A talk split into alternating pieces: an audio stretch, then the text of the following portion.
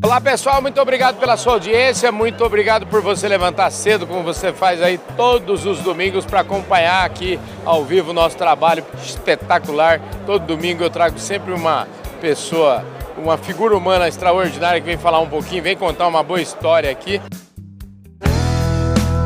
Podcast Fala Carlão. E eu quero, antes de apresentar meu convidado de hoje, eu queria agradecer e mandar uns recados paroquiais de sempre aí, agradecer a Employer, que é empresa que tem, entende tudo do RH. Quando o assunto é trabalho temporário, a Employer está lá na prateleira de cima desse tema e eu agradeço muito a confiança deles em apoiar desde o primeiro dia o Domingão do Carlão.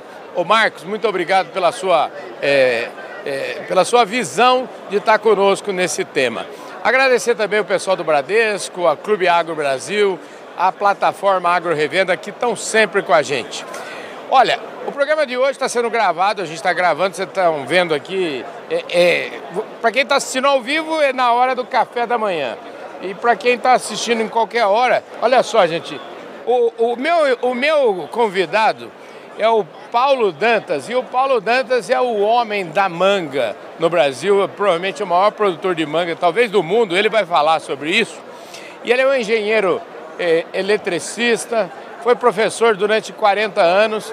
E em um determinado momento da vida dele, ele resolveu plantar um pouco de manga e vai contar essa história para a gente aqui. Ô, ô, Paulo, obrigado pela sua gentileza, pela sua disposição de conversar com a gente. Viu? É um prazer, Carlão, estar aqui. É sempre bom falar de coisas positivas, de coisa boa do Brasil. Então, a história da Agrodan é um caso desse. É, a gente começou muito pequeno é, na fruticultura. Inicialmente a gente tinha começou com manga, uva e banana e a uva e banana ficaram para trás. O final que deu certo foi manga, né? Uhum. A gente plantou em 87 uma empresa familiar. Eu fundei a Agrodan juntamente com meus pais e irmãos e eu sempre liderei a empresa e conciliava o trabalho. Inicialmente eu trabalhava na Chess e, e cuidando da empresa. Meu irmão, ele era recém-formado e assumia o dia a dia, era o aprendiz de agrônomo da empresa. Quando a gente pagou a dívida em 91, aí eu saí da Chess para cuidar da Agrodan e continuei dando aula no curso de engenharia elétrica para não esquecer a profissão inicial. Então é isso. É uma empresa que começou pequeno e a gente fez tudo certinho. Comecei vendendo em 1990 e 91 no mercado de São Paulo.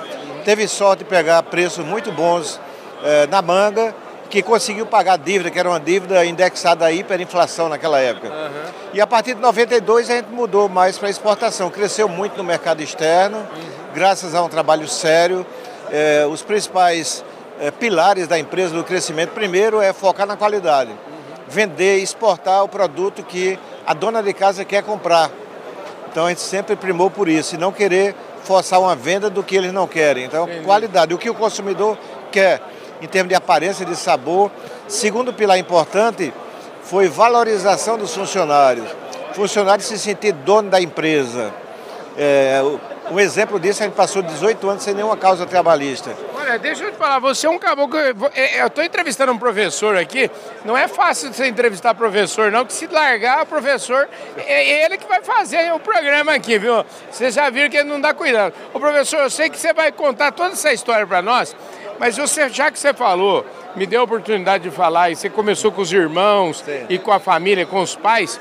Antes de você começar essa história, eu queria saber o que, que eles te ensinaram, quer dizer, quando você era menininho, quais foram as lições que seus pais te deram, quais são os valores que você trouxe dessa, dessa pequena infância, porque aqui no meu programa eu sempre falo que ninguém nasce assim, sim, sim. presidente da, da Agrodan, ninguém nasce maior exportador é. de fruta do Brasil. Como é que foi essa, esses seus primeiros é. dias? Meu pai ele era médico no estado do interior, estado pequeno do interior, Belém São Francisco, em Pernambuco. Então meu pai era médico lá, minha mãe professora, e o casal simples uhum. é, que criou bem os filhos, com uma boa formação de educação, de bons, bons princípios. Então, uhum. a gente crescia nessa família, uma família que voltava para esses bons princípios.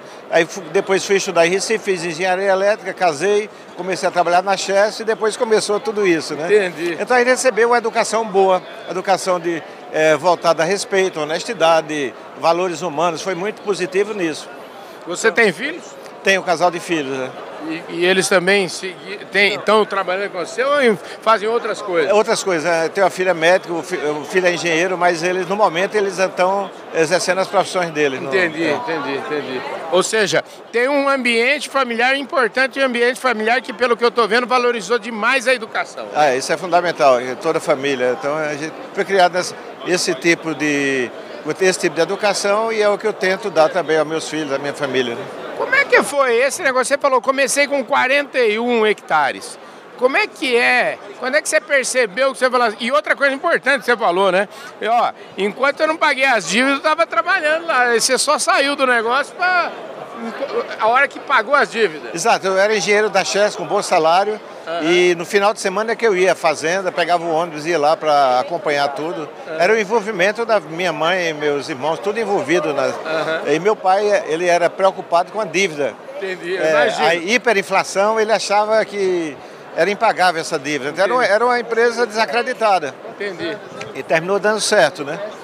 Então a gente, desde o início da Agrodan, quando eu paguei a dívida, eh, foi na época que Collor estava incentivando a fazer os, os PDVs com as estatais, não tive dúvida. Uhum. Saí da Cheste, é, todo mundo dizendo, minha mãe, você é maluco, vai sair deixar um emprego desse estável da Cheste. Eu tinha que escolher. Ou a, ou a, engenharia elétrica, ou a, ou a empresa de na engenharia mesmo em si, ou a agricultura. Saí da Cheste e continuei ensinando na universidade o mesmo assunto que eu trabalhava para não esquecer da profissão. Então, é, durante muito tempo, conciliei agrodan com professor. Né? Nessa época, quais eram os quais eram, quais foram os desafios que se, impun, que se impuseram aí, daí para frente?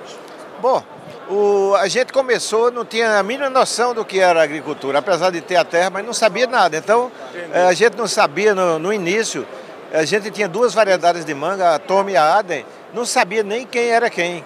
Entendi. Consegui ajuda de um amigo que me apresentou, olha, a Tommy é essa, a Ada é essa. Então começou do zero, realmente. É do, do zero, zero mesmo. Zero, do zero em termos de parte técnica, em termos de gestão.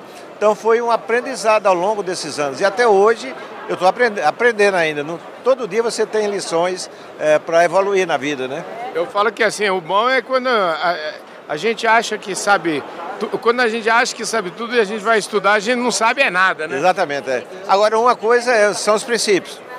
É, respeita funcionário, valorizar funcionário, participação nos lucros. Então, a filosofia nossa de trabalho, desde o início, que eu não abro mão, é o seguinte.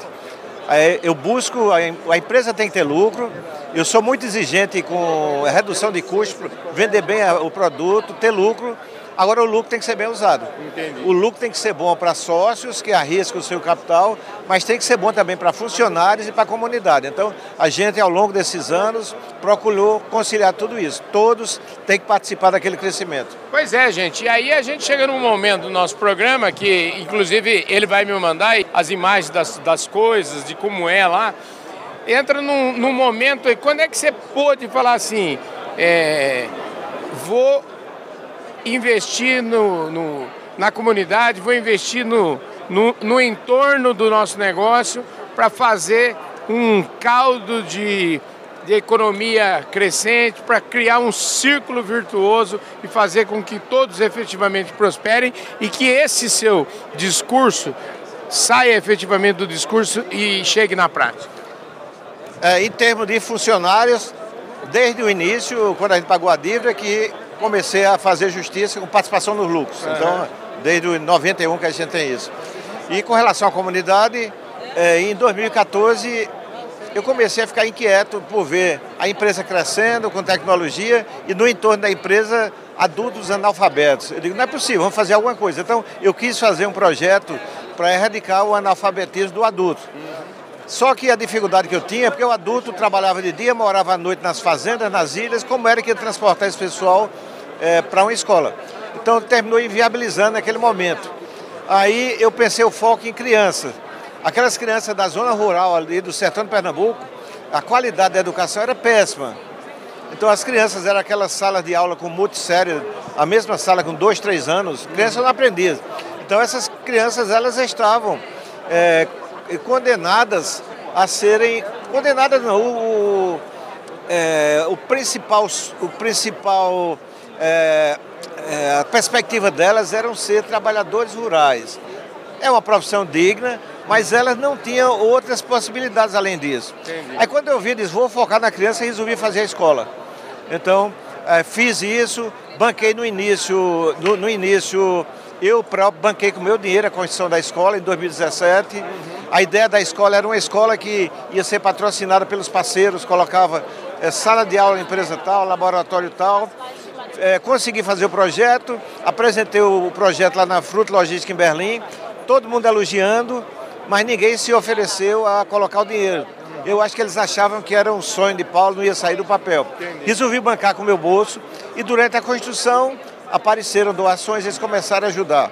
Terminei a escola e é, a escola terminei gastando 2 milhões e 800, 800 mil recebi de doação e 2 milhões saí do meu bolso. Uhum. E aí depois a operação da escola, combinei com meus irmãos para a Grodan participar, é, ser a, a, patrocinadora. Então a gente destinou 10% do lucro da empresa para a escola. A gente divide 10% para o funcionário e mais 10% para obras sociais. Entendi. A escola cresceu. Então a escola começou com 220, alunos, 220 alunos do maternal ao quinto ano e foi crescendo uma turma a cada ano, sexto ano, sétimo, oitavo, nono, o primeiro ano do ensino médio. Então todo ano entrando cerca de 30 crianças no maternal e subindo uma turma. Uhum. E aí, essas crianças, hoje a gente tem 362 crianças e adolescentes, não são filhos de funcionários, são crianças da comunidade e estão recebendo uma educação de qualidade. É, a partir de três anos, todo mundo tem aula de informática, inglês, informática, robótica, música, esportes, tudo que é de bom, né? Então é uma escola que está transformando as vidas dessas crianças, dos seus familiares e da região. Então é um dinheiro bem empregado. A gente tá, eu não estou preparando funcionários para Grodan, não é isso. Eu estou querendo dar condições a essas crianças de terem condições de disputar no mercado com qualquer outra criança do Brasil. Entendi e vão querer escolher a profissão que elas quiserem exercer, elas vão conseguir, só depende do esforço delas. Entendi. Olha, você está fazendo um negócio que vai muito além do. Eu, eu até quando você comentou disso, eu pensei, tem tudo a ver, né? Porque ele está lá no ambiente. Eu já vi que a mão de obra qualificada é uma coisa muito importante para esse segmento. Aliás, é importante para todos os segmentos, mas aqui eu acho que é, é crucial. Mas você está pensando, você é um visionário, você está pensando muito além do seu umbigo. É isso aí, é, eu não sou ambicioso por dinheiro, nunca uhum. tive. Para mim, dinheiro é bom para viver, viver bem, uhum. mas sem excesso. Eu não pretendo ser rico, não pretendo guardar dinheiro em banco. Você morre e deixa tudo aí, vai, vai deixar a briga. Deixa a briga, deixa né? a briga. Então o dinheiro tem que ser bem aproveitado enquanto está em vida, fazer boas coisas. Uhum. Então é isso que, e, que eu estou fazendo. Eu estou muito feliz com isso, é a melhor coisa da minha vida. Um abraço na criança daquela não tem preço. E aí, com, com a pandemia, fui buscar ajuda. É, a gente foi buscar ajuda é, com o provedor de internet da região, colocou a internet gratuita na casa de todos os alunos. Uhum. A gente foi à Fundação Banco do Brasil, doou notebook, 265 notebooks e tablets. Então lá as crianças tiveram, durante a pandemia, aula remota de alta qualidade sem dever a nenhuma escola do Brasil. E aí, depois que terminou a, pandemia, caiu a ficha. Oh, agora eu já tenho possibilidade de ter aula remota. Aí voltei ao projeto do adulto. E a gente começou o projeto de alfabetização do adulto com a participação das crianças. As crianças estão. Eu contratei um, um, professor vibrador de educação de adulto, que ele está fazendo a formação das crianças remota e as crianças alfabetizam os seus familiares. Então, as crianças dando retorno, recebendo da escola e alfabetizando quem convive com elas. Então está indo em frente esse projeto. Ô Paulo, esse projeto aí é um projeto que eu fico muito orgulhoso de você estar tá aqui no nosso programa para a gente poder mostrar isso para o Brasil inteiro, porque eu acho que isso é exemplo. Imagina que esse projeto tem que ganhar prêmio. Como é que é? esse, esse projeto está sendo reconhecido aí pelo Brasil? É, quem, quem visita fica é. impressionado realmente. É, é um projeto assim que não é eu fico feliz em poder fazer isso, mas assim, eu quero fazer muito mais. Quero fazer muito mais, eu não, eu não tenho limite. Mas... Não, eu, que, eu quero falar, eu quero falar com você muito mais. Eu quero, eu quero que você. É, esse seu exemplo ele tem que inspirar outras pessoas. É. O programa Fala Carlão, muitos empresários, muitos executivos assistem. E eu queria que essas pessoas se sensibilizassem com esse seu trabalho, porque esse seu trabalho vai muito além da. É, que é muito comum a gente reclamar das coisas. Reclamar do governo, reclamar que a educação do Brasil é ruim, que o governo não faz nada, não sei o quê. Mas você está arregaçando a manga e fazendo você mesmo, né? É isso aí. É uma maneira de mostrar que é possível fazer, que é possível, através da educação, você transformar uma região, né? E eu acredito muito que a educação é a base. E a gente está investindo, além da educação, está investindo na saúde também. Estamos fazendo um trabalho completo. É, então é isso aí, você usar, fazer realmente a função social da empresa. Você usar o dinheiro, é, o lucro bom para sócio, mas também os outros, todos que participam daquele crescimento, da, que participam daquele lucro, que contribuíram para a empresa ter aquele lucro, tem que tem que participar do crescimento da empresa. Eu não admito você a empresa crescer e no entorno da empresa ser miséria. Não. Tem que todo o conjunto da sociedade que, crescer. O sarrafo tem que subir. Tem que subir tudo. É. E aquelas crianças, além da parte de educação de qualidade que elas estão recebendo, de alta qualidade, ensino integral, tudo de graça, né?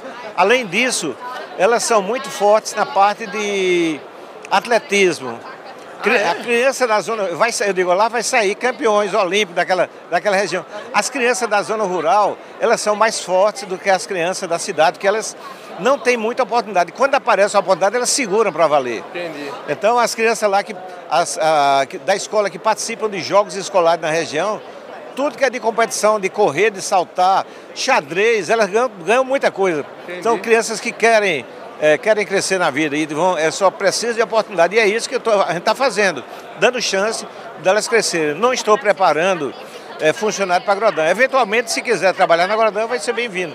Mas a gente está investindo em tecnologia, em TI, inglês e empreendedorismo, para que elas possam, mesmo morando no meio do mato, na zona rural, elas possam no futuro prestar serviço para é, o mundo inteiro, entendeu?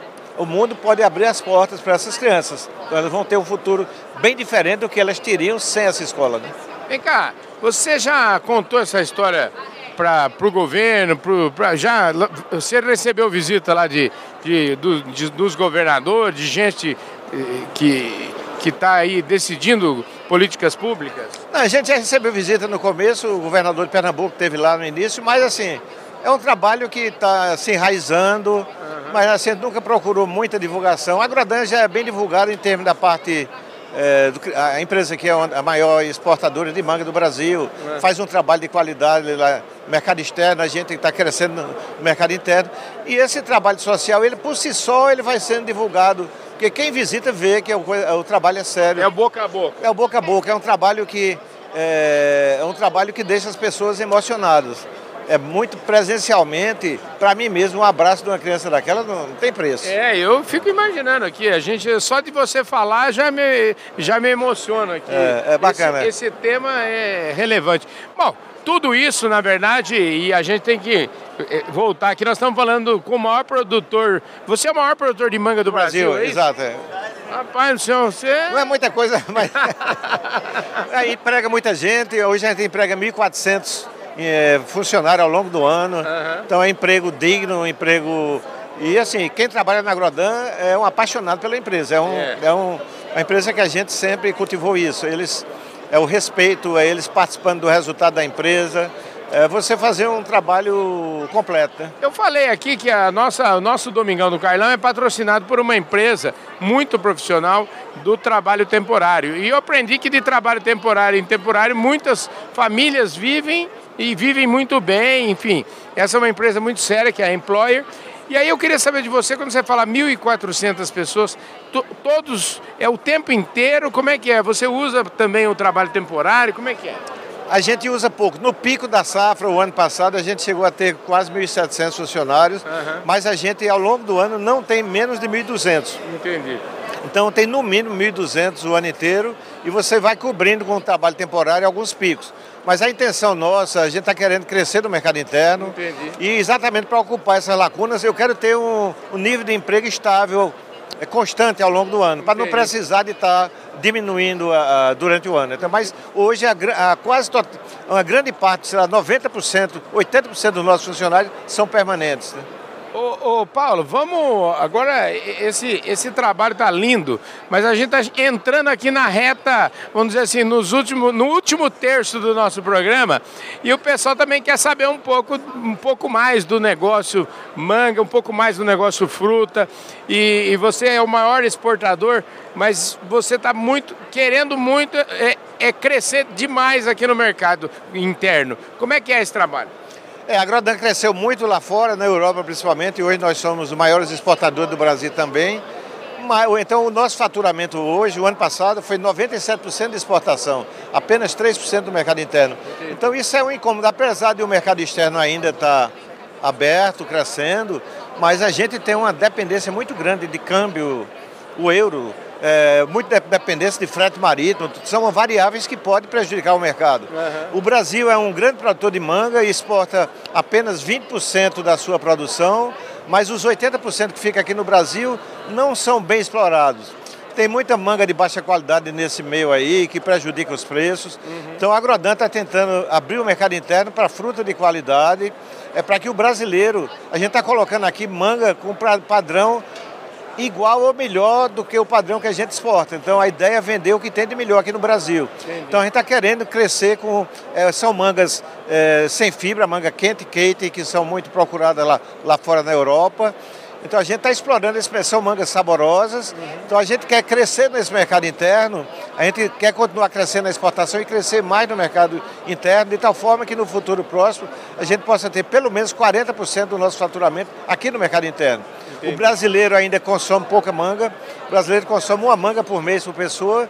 Vamos fazer um trabalho de divulgação, degustação, para a gente aumentar esse, esse consumo e gerar muito emprego na, no Brasil. Ô, gente, ó, vai lá na geladeira, vai lá na fruteira e pega uma manga aí, né?